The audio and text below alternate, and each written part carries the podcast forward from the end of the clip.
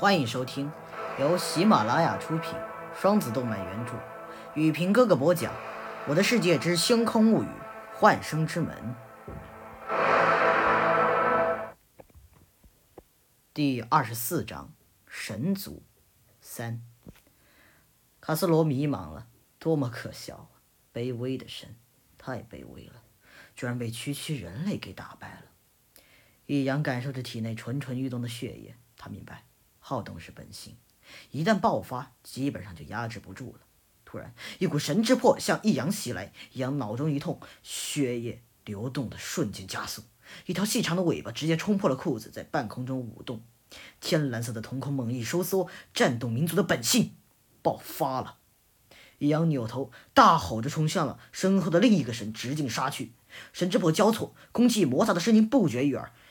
以上帝之名。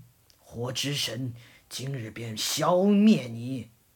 火球在空中凝聚，易阳抬手凝聚了一把金光闪烁的剑，一剑斩出。宁静。爆炸声。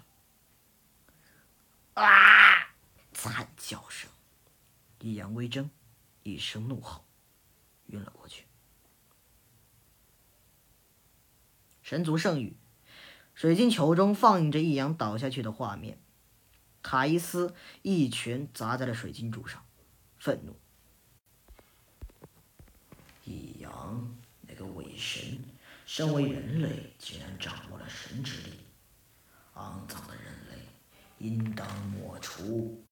奥莲点头，人类的脏手不能触碰神明。卡伊斯缓缓握紧拳头，水晶柱中映出了他的倒影，是那样模糊，是那样的。遥不可及。本集的故事就到这里了，我们下集再会。